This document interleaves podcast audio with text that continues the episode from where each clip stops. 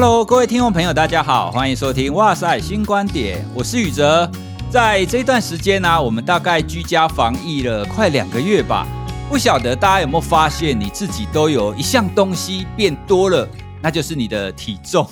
哦。很多人啊，在居家防疫期间、啊，因为在家嘛，你没有办法到处乱跑啊。可是你能干嘛呢？你就追剧啊，然后吃吃零食。所以我遇到很多人啊，都会说哦，我这阵子体重变重了，或者是肚子变大了哦。所以接下来我们今天就要来跟大家谈谈关于减重心理学这件事哦。说到减重啊，其实这是很多人一生的志向，像包括我啦，我大概一辈子都在减肥的人哦，真的非常非常困难。那我们常常看到电视上那些帅哥美女啊，身材都那么好。看着镜子里面的自己，会觉得说：为什么我镜子里面的自己是歪七扭八的样子？想要有一个很好的身材，可是饮食控制啊、运动没几天就效果就不见了，就放弃了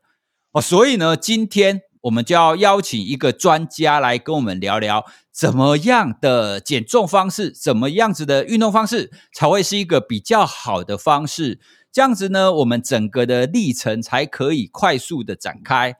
好，那我们今天的来宾呢，是一分钟健身教室的史考特医师，我们欢迎史考特医师。嘿，hey, 大家好，我是史考特，哎，很荣幸来上哇塞哈。对啊，因为史考特医师啊，他经营的一分钟健身教室这个粉砖哈，非常多人，我自己平常也会 follow。那这个特别的地方就是啊，他都是以科学或医学的角度来跟大家谈说，当你要雕塑好身材的时候，有哪一些关键。哦，因为我们在做心理学推广也好，或者是在做一些科学传播也好，其实我们都会发现坊间啊存在着非常非常多的迷思哦，就大家会觉得说，诶，好像就是这个样子。所以呢，有正确的知识真的是非常重要的。举例来说，我们先来聊聊其中一个迷思好了。我常听过很多的女性朋友。他常常会说：“哦，你叫我运动，哎，不行不行，我要是运动，我的肌肉变壮了怎么办？要是我变得像比斯吉哈，就是猎人漫画里面那个比斯吉，我全身都是肌肉，那就不好看啦。所以我不能运动，我不能运动。那你叫我跑步，不行不行，跑步饿萝卜腿怎么办？”哦，所以很多女性都会有这种，我只要随便运动一下，我就会长肌肉，所以我不要运动这样子的迷失。好，那思考的医师，你要不要跟大家说明一下这个迷失到底是怎么回事啊？就是很多女生会，其实，在门诊有遇到，我们讲故事好了，就是。呃，像我之前有一个病患，她是一个国中的女生。那我们都知道，现在可能女生生理期出经来的比较早啦，可能大概小五、小六，顶多国一大概就会来。那她是来看脚踝扭伤啊，她妈妈他就跟我问说：“哎，我们家妹妹啊，怎么这几年哈，两只脚变得好像有一点比较萝卜腿哈？” 他问我说：“哎，之前那个明明都是胶阿卡，她很细很修长，怎么说这两年哈，好像变了一个样子？”他问我说：“是不是有什么问题啊？”虽然他是看脚踝扭伤，他就顺便问我，他说：“啊，没问题啊，我顺便帮你检查一下啊。”我就拿那个超音波探头哦，扫一扫他的小腿。那结果我就指那个超音波的画面给妈妈看啊，说：“哦，其实女生呢，哈，大部分说萝卜腿哈，都不是肌肉太粗壮，都是这层皮下脂肪哈。我就比给她看这个厚度哦，皮下脂肪比较多，所以看起来比较粗。”那为什么说，诶，就是跟这个生理期有关哈？呃，之前看起来娇阿卡，现在看起来萝卜腿，是因为我们女生在开始生理期之后，她会分泌雌激素嘛，哈，就是女性的荷尔蒙。那这个荷尔蒙其实就会鼓励我们的身体开始储藏脂肪，那尤其是储藏在屁股、大腿、小腿，啊，就是女生说的下半身肥胖。那这是有个目的的啦，是因为我们女生有生理期之后，就可能准备要生小孩了嘛，哈，那生小孩是一个非常耗能量的事情。啊，不只要怀孕，到时候怀孕生出来还要喂母奶啊，所以身体一定要有一些战备储粮啊，不然到时候生下来可能就养不活。那所以因此啦，女生都会有这些比较多余的脂肪堆积在身上哦。那所以大部分的萝卜腿哈，其实都是脂肪比较多，而不是肌肉比较多哈。事实上，要练肌肉哈，练到像萝卜腿一样就很粗很壮是非常困难的。我我有个例子哈，就是说像巴菲特，他是。他现在不是世界首富，但是好歹可以排前五名嘛，哈。那像巴菲特，他是花了一辈子的时间，我知道他十一岁就开始买卖股票，然后非常的聪明，非常的努力，而且很一致，哈，努力了可能这样六七十年才有今天的这样的成就。他现在快九十岁了，呃，所以巴菲特是不是他的致富是不是意外的？哦绝对不是嘛，哦，他是一辈子的努力。那一样啊，练肌肉其实也跟那个累积财富一样，他会不会一夜之间致富？不太可能。我们没有什么肌肉抽中乐透头头奖这种事情，一定都是你非常努力的锻炼，然后一年、两年、三年，甚至五年、十年，你这样累积下来成果，才会给你这种很粗壮的肌肉。所以大家看到那些健美先生啊，或者是有些女生真的练很壮的，哦那些都不是说一下子不小心跑过来，哎，他他都是跟巴菲特一样啊，花很长的时间，非常刻意，非常努力。即使刮风下雨，像今天台风天，他可能还是去健身房哦。一定是这样子的人，他才会变得很粗壮哦。一般人不用担心这个问题啦，不会不会意外致富，你不会不小心变巴菲特啊，不会有这种事。好，那接下来呢，我们就要进入我们今天的主题，我们来谈减肥心理学。哦，我我相信很多人可能跟我一样，一辈子在减肥的人。那其实说来简单呐、啊，你说怎么样让自己的体态比较好，或者是瘦下来呢？很多人都会跟你说啊，我就控制饮食啊，增加运动啊，这样讲起来是不是好简单？可是呢，它就是非常不容易做到。那为什么不容易做到呢？它当中当然是因为心理因素嘛。如果各位跟我一样失败了很多次，你就知道自己的心理因素都非常的重要。我们来先来聊一下，因为在史考特医师的书里面，第一篇我会觉得非常有趣。那个想法，他要说啊，其实你如果你有用心投入你的想法，当你让自己的心里用想的，你就有可能会让你自己瘦身的效果会比较好啦。请史考特医师来跟我们聊一下，诶，这样子到底是什么原因呢、啊？嗯，它是一个研究，它是做所谓的这种安慰剂效应，但是是应用在减重上的研究哈。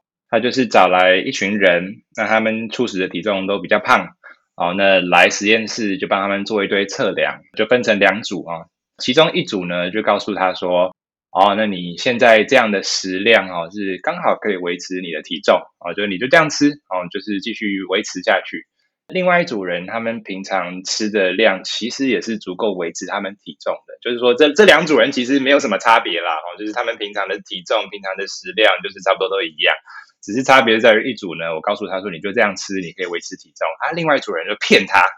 我说你现在吃的这个饮食哈是很低热量的饮食，你如果这样子吃哈，你就是过一个月你就会瘦几公斤几公斤哦，变成帅哥美女这样子哈，那另外一组就哦听了就一愣一愣的就回家了。过了我忘记多久，可能过了一两个月之后，哈，再回实验室再测量一次体重，就会发现说，哦，被骗的那些人呢，哎，真的就变瘦了，就变瘦很多。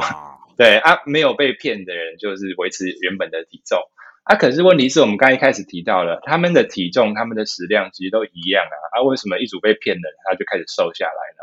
这个是我的解读啦，就是说我们人哈，其实都有一个先射箭再画靶的一个一个特性。在心中构思出一个说我是怎么样的人，然后我们再去把我们的行为去根据我们那个构思去去执行。比如说啦，啊，比如说我是某一个特定政党的候选人，那的的支持者。啊，那那个政党不管推出什么样的人哦，好的人、坏的人，推出一颗西瓜来哦，那我都可以在心里就找到一出一些说哦，我喜欢这颗西瓜，我喜欢这颗候选人的这个理由哦。你不管怎么样，我我都可以用我的行为去去去帮他说话，去帮他背书哈。那是因为我我在心中认知我是这个政党的支持者。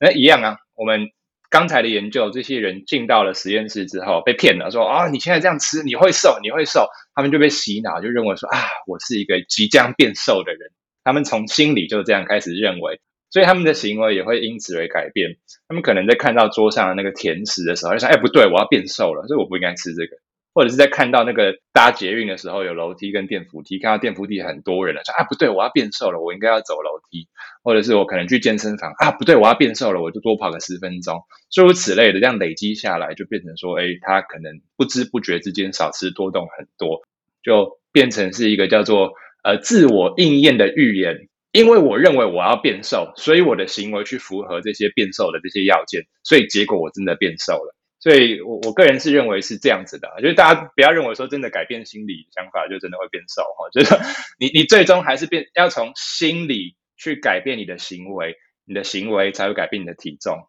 那只是说这个心理，其实我们应该把它放在第一步啦。我觉得真的改变你的心理，你的行为才有可能真的被改变。但行为改变，你的体重才会真的下来。听到史考特医师讲的这个研究啊，我也要分享一个我之前看过的研究。这个呢很类似，他这个实验呢，他是找了一群旅馆的防务人员，就专门打扫啊，然后换床单的那种防务人员，然后啊把他们分成两组，有其中一组呢，他就会跟他说：“哎，你不要小看你们这些打扫房间的工作哦，这个其实都像是一种运动，因为像是你要吸地板啊，你要换床单啊，它都会用到你身体哪个部分的核心肌肉，所以你好好的做的话呢，你的平常的这些工作其实就是一种运动。一组是这么说，那另外一组呢，就没有跟他们讲说他的房务工作是运动，就单纯的跟他说：哎，如果你有运动会有好处哦，等等等等的。”好，所以就是这两组。那讲完之后呢，这个实验者也离开了，也同样大概一个月以后回来，那就测量这这两组，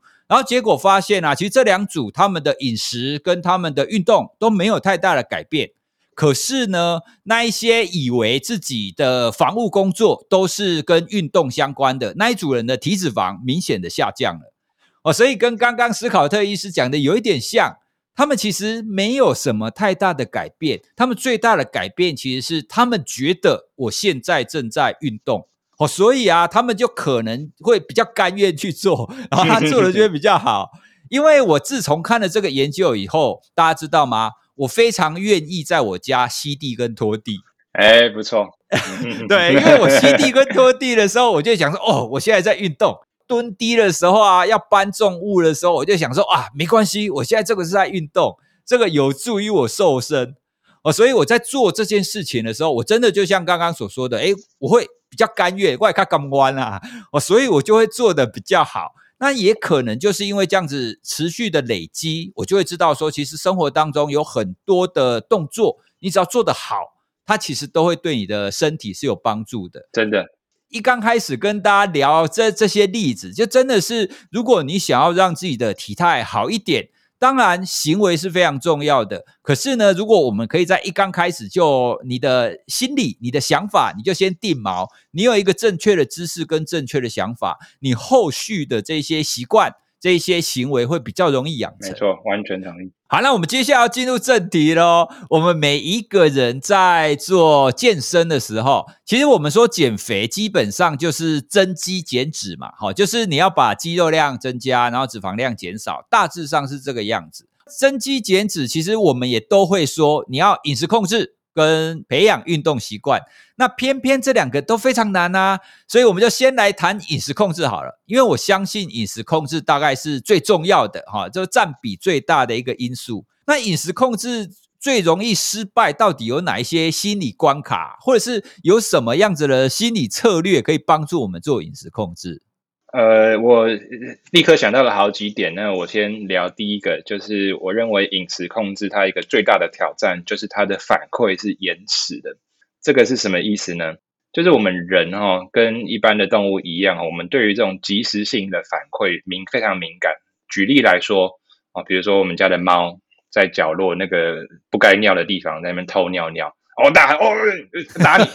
没有真的打了哈，要爱护动物。在你那边对他大叫的时候，就哦吓到，就赶快缩起来。那他下次就不敢再这样尿了，因为他知道说他下次再这样子，他就会被打。小孩也是一样啊，比如说他去，比如说去做了一件坏事，你就呵斥他说：“哎，不能这样。”他就很快就学会了说：“哦哦，不能这样。”这个是即时性的反馈啊。但是生活中很多事情是是延迟性的反馈。举例来说，哦，我们抽烟的人真正要尝到这个抽烟的苦果，往往大概是二三十年之后。啊，肺癌啊，心脏病啊，啊，各式各样的问题，都大概抽了二三十年才会跑出来。所以抽烟的人觉得说，哎，我现在身体也好好的啊，没什么问题啊，我我抽好像也还没还好吧。啊，但你发现了有问题的时候，就来不及了。减肥也是一样，我们吃一块起司蛋糕，喝一杯手摇茶，那个黑糖蒸奶，然后觉得好爽，好舒服。呃，啊，可是会不会立刻变胖？不太可能吧？你你就算你喝完之后，你去站上体重计，也不会真的看到什么数字的改变啊。嗯，都是。可能你过了一个月、两个月、半年、一年之后，你这样子乱吃，才发现啊，怎么胖了十公斤，糟糕哦！所以就变成说，你吃下去的这个后果会在很久很久之后才回来找你。那你到时候发现的时候就来不及。也因此，我们的大脑没有办法针对这两个，这个两两件事情中做出一个很快的连结啊，不像我去骂小孩、骂猫，那个啊，猫就学立刻就学会了，以后再也不敢了哦。那所以怎么办呢？哈，怎么办？我们还是要让这两件事情之间的关联性变得比较即刻一点，变得比较明显一点。嗯哼。那所以我常建议说啦，就是如果真的要减重的人啊，我们应该要量体重，而且最好是每天量。然后我们要画出一个就是趋势图。现在都有很多这种健身的 App 嘛，可以帮助我们记录体重的变化。嗯、那有些人说啊，体重一天跟一天之间有时候高，有时候低，是有时候是水分啊。比如说女生的生理期来之前，都会体重变得比较重嘛，哦。但不要紧，如果你真的每天量，那你量个两三个月，你就会很明显看到那个趋势图到底是往上走还是往下走哦。那个每天之间的杂讯会被平衡掉，线条会变得比较平滑。如果同时啦，我们减重的人也有在记录你的饮食的话，这这我是非常建议的啦。其实我是建议大家都还是稍微记录一下饮食。那那个详细的办法，我们就在这边可能不不深提哈。但如果你同时有做到记录体重跟记录的饮食的话，这两者之间的关系就会变得很明显哦。你这个礼拜的放纵啊，比如我喝了几杯啤酒，我去吃了几次几次外食，然后相对应的你的体重产生怎么样的变化，就会一目了然。这个就会在你大脑中形成一个比较及时而且比较强烈的反馈。那你往后可能就会遇到一样的情境的时候，就会比较避免说啊，我知道我这样吃，然后立刻就会遭受后果，哦，就会比较不敢。这是其中一个面向了。我先 echo 一下饮食控制这个部分啊。其实我之前有一段时时间，我在跟教练练的时候，他有要求我三餐饮食要拍照给他哦，所以那个时候我就真的有在做，像刚刚史考特医师说的，你要把你吃的东西都拍起来。好，那这样讲起来好像非常简单嘛，反正你吃什么就拍起来就好了。可是我做一段时间以后，其实会有一点像是我们刚刚前面讲的那个心理因素就会出现了。因为我会觉得说，我这么做，我之所以要拍，是我希望可以控制我的饮食嘛，所以我透过拍照这件事情，其实我会增强我自己，说好，我要继续做好饮食控制这件事。因为拍一天、拍两天、拍三天，每一天的照片我都会看到嘛，所以我会有一种感觉是，哦，我已经坚持了这么久，哦，我我已经可以做得这么好，那我应该就要持续下去。哦，所以其实大家不要小看，就是你每天一次两次的记录这件事，它不单纯是记录，就像刚刚史考特医师说的啊，其实记录本身它会给你一个及时的回馈，而且这及时的回馈，它给你的不只是那个数字，或者是你吃的东西是什么而已，它会增强你的自我效能，那它会愿意让你更更往前进，或是让你可以持续的做饮食控制。哦，所以啊，刚刚听到史考特医师讲了这一点，我真的是非常心有所感，因为我之前真的做过饮食控制，我说对，就是这样，你有做跟没有做，真的有很明显的差异。那还有其他的要跟大家分享的吗？刚好想到了，就呼应刚才说那个进食量的计算呢。其实我一般是，呃，我比较建议就是比较基本的计算，比如说我很常建议说，我们用手啊来比。比如说，我们盘子上有一块瘦肉，我们拿手来跟它做个比较；我们盘子上有一碗饭，我们拿拳头来跟它做比较。因为我们不会忘记带手嘛，我每天出门都会带手，那手的大小基本上也不会改变，所以这个就变成是一个很方便测量食物分量的方法哦。呃，为什么说就是还是建议用这些基本的方法来测量呢？是因为我们人这个用目测的哦，就是我大概抓一下吃多少这件事情真的很不准。有多不准呢？这个是也是引用书中有提到的一篇研究啦，就是说，呃，有一群就是真的比较胖的美国美国人嘛，哈，那 BMI 超过三十，真的是非常肥胖。然后，呃，就是他也尝试过各种减重饮食，那发现自己都瘦不下来，哈。那这群人就叫做喝水也会胖，他们每天回报说，我自己只吃了一千卡，一千两百以下的大卡，啊，怎么半年了都还是体重完全没变，还是非常胖哦。这种是喝水也会胖。那跟另外一群也是胖哦，但是没有认为自己喝水也会胖哈，认为说啊自己真的吃比较多啦，这是我的错啊。把这两群人呢也是一样抓到实验室来，然后去用各种实验器材给他搓啊，给他探测啊，啊这些实验器材非常的精密哦，可以百分之百精确的知道你这段时间你吃了多少热量，你消耗了多少热量，运动量是多少哦，反正就是有一些科学的方法。结果发现呢，那群喝水也会胖的人哈，其实啦。问题出在哪里？不是他们的代谢比较慢，而是他们严重的低估了自己的进食量啊！平均起来哈，我记得他们低估了自己进食量达百分之四十七 percent。哇！意思是说，他们可能都吃超过两千大卡，可能两千、两千五啊。他们以为啦，哦，我自己只吃一千二。运动的部分呢，也是一样哦。我以为我每天运动三十分钟，我都有消耗很多热量啊。结果实际上，我以为消耗的热量只有实际值的一半左右啦。我们就是进食量低估一半。啊，但是运动量又高估了一倍，所以这个最后就变瘦不下来。所以这个呃，计算饮食，然后记录体重或者是运动量这件事情，其实真的不用做到说百分之百精准。我们也不用去跟人家一样去什么实验室里面做那种高科技的设备，不用啊哈。但是我们稍微拍个照啊，或者是写个记事本，或者是用 APP 记录哈。虽然有误差值，没错，或像我刚才提的，用手掌来测，但是有这样的东西，总比你光用感觉去评估来的准太多了啊！只要有这样一点点的这种方法来评估哦，其实我们饮食比较会容易上正轨啦，不会乱吃哦，有这种客观的评量方法还是比较好。其实刚刚谈的啊，虽然是听起来很简单，可是实际上大家就可以知道，它当中其实有很细致的一个心理效果。它不单纯只是记录而已，因为很多人会觉得说，哦，记录好麻烦哦，我不想记录，记录又有什么用呢？可是啊，透透过我们刚刚的交谈之后，你会知道，其实记录它真的有它的效果，它很细致的心理效果存在。还有另外一个，我也想跟大家分享我自己在做饮食控制的一个心法，就是有的时候啊，我很想要吃零食的时候，我会问我自己一句话：现在我想吃东西呢，是需要还是想要？是哪一种？哦，需要的意思是说，我现在饿了，我我现在肚子饿，或者是我今天的进食的热量不足，所以这个是需要。那想要就是，哎，我明明有有正常吃东西，我吃进去的热量是足够的，但是我现在就是 kimochi 没送，我就是想要怒吃一发，哦，这个是想要，哦，所以我在那个时候做饮食控制的时候，我会常常跳出这样子的一个自我审查，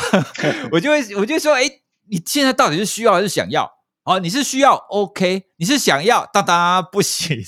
这个是我自己的一个经历啦，那我自我也发现啊，透过这样子，我会更清楚的知道我的内在需求到底是什么。好，因为饮饮食控制其实除了记录这种外在记录以外以外，如果你更能够知道你的内在需求是哪一项的时候，你会更清楚的知道到底应该要怎么做才会比较好的。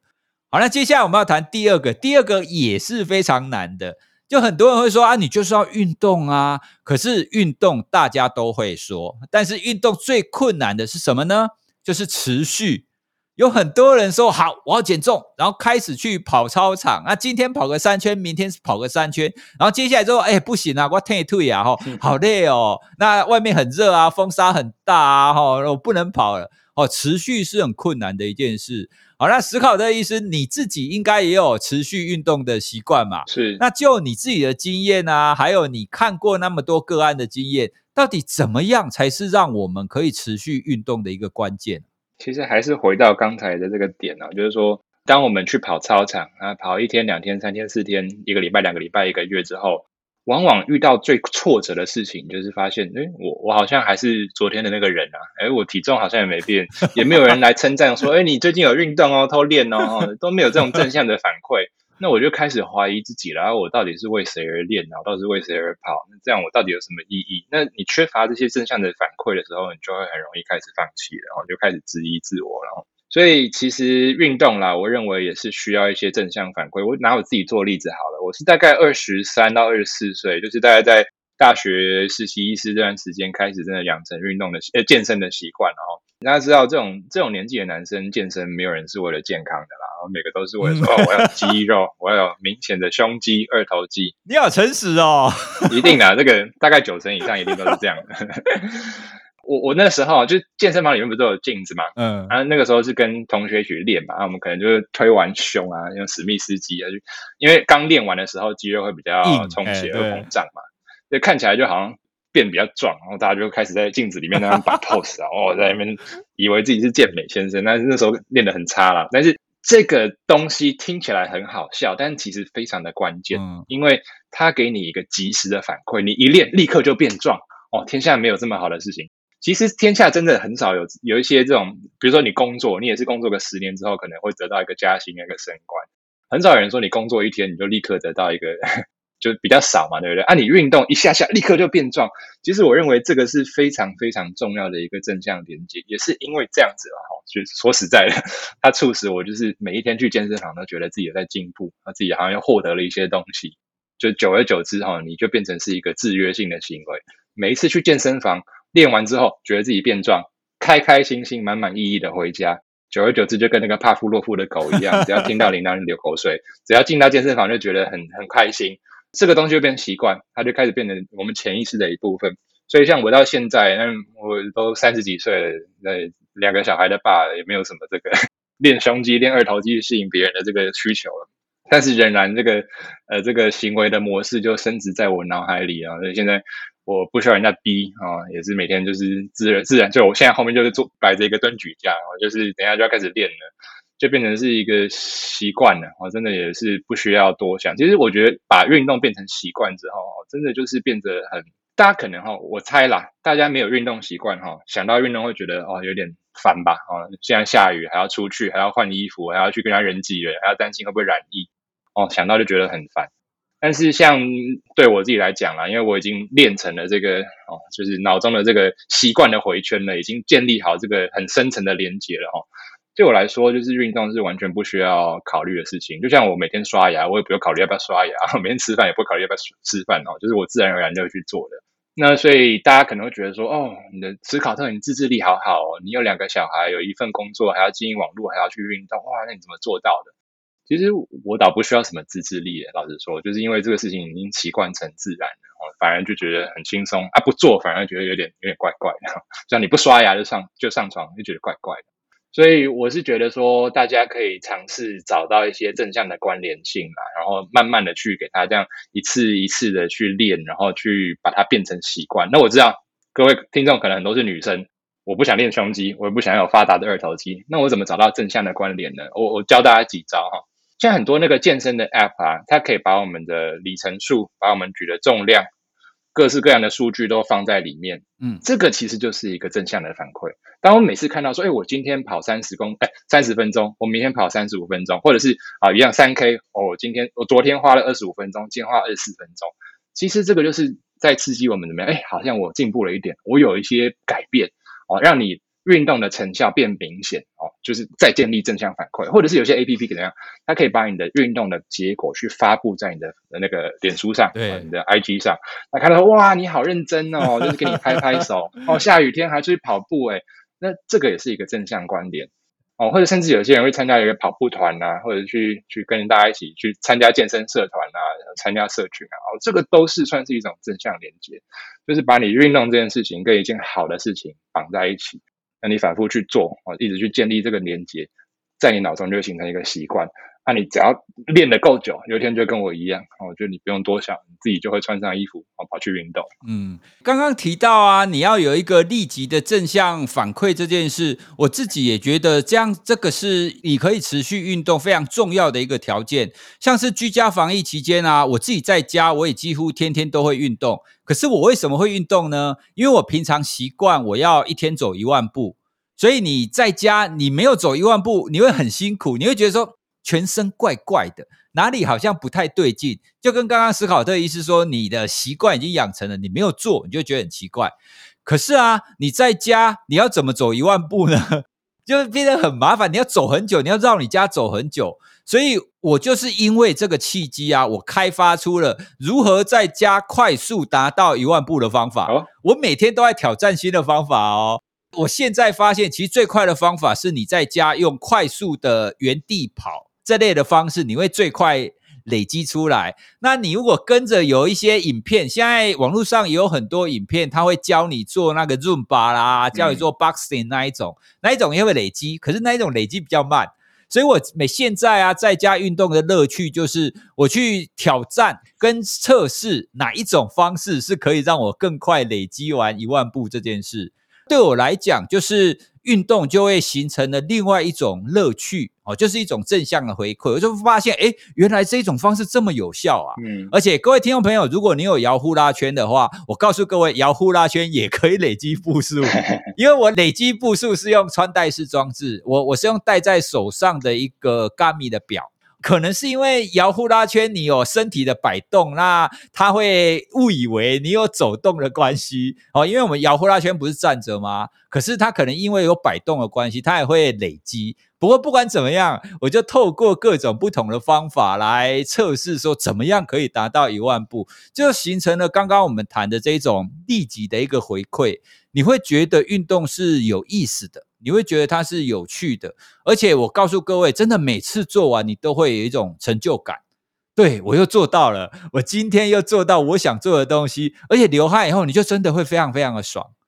哦。所以啊，这刚刚我们谈的虽然好像非常简单哈，就是你要帮你自己做记录，要给你要给你正向的回馈，可是呢，它其实常常很多人没有办法做到的是更细致的心理观察。你要觉察你自己，说哪个部分会让你觉得愉快，或者是会让你觉得这是一个正向的回馈，所以你要记得它。那刚刚还有提到另外一个，我我我觉得有一点感兴趣的是，斯考特医师，你一刚开始在练肌肉的时候啊，嗯，你不会觉得你在镜子里面看到一刚开始练的状态，跟你后来练的比较好之后，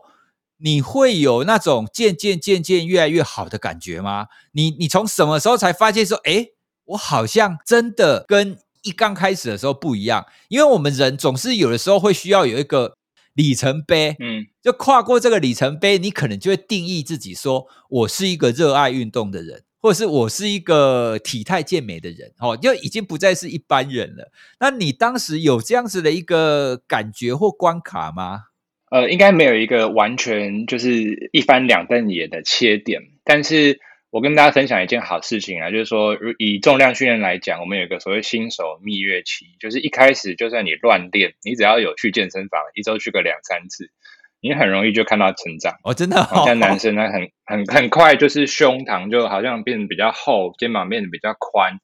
就是我们这个就是蜜月期啦。哦，一开始真的随便练随便长。像我其实就以前是比较算细瘦高型，然后蛮高的，但是我就是瘦瘦的，所以很快就是会看到一些改变。那学生的时代嘛，那讲话也百无禁忌啊，可能有些男生就看到也就哎呦变壮了，就戳戳你的胸部，然后 或者是可能有些女就是女生呢说哎呦有练哦，偷练哦这样子，讲一次两次三次四次，你就开始慢慢的觉得说，哎，好像大家看我好像是看我是一个有练的人。久而久之，你自己也会这样子相信，说：“哎，我就是一个有练的人。”那当我的这个身份的认同开始转变之后，我做所有事情都变成是以我有我是一个有练的人来出发。我早餐吃什么？哦，我要学其他有练的人吃。我睡觉要睡多少？因为我是有练的人，我一定要把握这个睡眠的时间，去促进我肌肉的恢复。这个也是身份认同转换的一个方法了。就是说，你一开始努力了之后。别人给你反馈，你自己得到反馈，心中奠定这个身份，然后再去做这件事情，然后得到更多的反馈，然后一层一层，其实这个也是习惯累积的一种方法，就是改变自己的这种身份认同。对啊，像刚刚这一点啊，我在去年我有录过一集，怎么样改变你的行为哈？因为心理学有在很多在探讨你怎么去建立好习惯这件事。刚刚史考特医师就讲到，当中有一个非常重要的，其实你不要只想着这个行为。而是要想着，当你建立完这个行为之后，你会变成什么样子的一个人？因为它会改变你对你自己的自我认同。当你改变你对自己的自我认同之后，你的行为模式就会从你新的这个自我认同去开展。哦，所以啊，如果你觉得你是一个热爱运动的人，你你觉得你自己是个健美的人，你就会自己去规划自己的运动习惯，啊，运运动的方式，然后你也会对你的饮食会变得比较注重一点。哦，所以啊，我们今天虽然很快的谈了一些，大家可能听起来是老生常谈，就觉得啊，你还不是一样在讲饮食控制跟要运动。但是呢，其实世界上很多事情回归到最根本的状态，其实也就那个样子而已啦。就像我们前面所讲的，其实最重要的还是我们的心理因素哦。你要可以控制好你自己哦，那这样子你的行为的开展就会比较容易一点。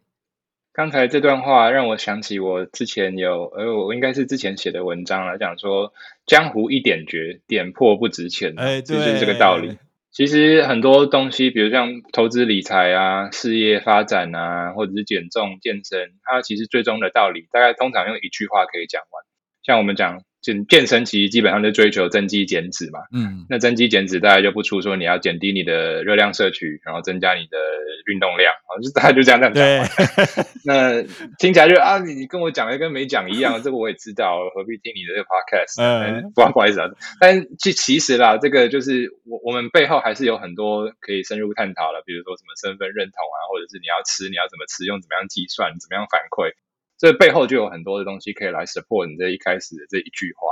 但是确实没错哦，就是大部分我认为啦哦，这种人生中的难题啊，不管促进健康、改善亲友间的关系，或者是想要有更成功的事业、更长的工作、更好的身体、更好的健康，其实关键句通常就是一句话就讲完了啊。那怎么样把这句话做好啊？那个就是可以来好好写文章、写书啊、录 podcast 来好好探讨的事情。对，所以今天呢，我们很快的跟史考特医师聊了这一些关于减重，哈，不管是饮食控制也好，或是持续运动也好，这当中呢，其实有很细腻的一个心理因素存在。我也想要跟大家推荐史考特医师出的这本书，哈，怎么样科学的增肌减脂？就跟我们刚刚一刚开始跟大家讲的一样，其实很多事情啊，你之所以会有一点抗拒，你心里有一点阻力，有的时候是你对这件事情还不够了解。那或者是你想要从事这件事，比如说你想要健身，可是呢，你就会听了一些小道方法哦，去听了一些不不明来历的一个八卦的方法啊，那你也不知道怎么执行哦。那像是有的时候，大家可能会听过一些生酮饮食啦、间歇性断食啦等等等等的，到底什么样才是好的方法呢？哦，其实你与其去听八卦，不如看一些科学的证据。它会让你更清楚说怎么样执行是最有效率的。好，所以今天呢，我们就谢谢史考特医师为我们带来这些有根据、有科学基础，而且又非常跟我们心理学相关的这些减重的方法。那希望各位听众朋友听到以后，可以增强你想要健身的一个动力哦。好，那我们今天就跟大家聊到这里，谢谢史考特医师，谢谢，谢谢，谢谢，哇塞，谢谢大家，谢谢，好，拜拜，拜拜，拜拜。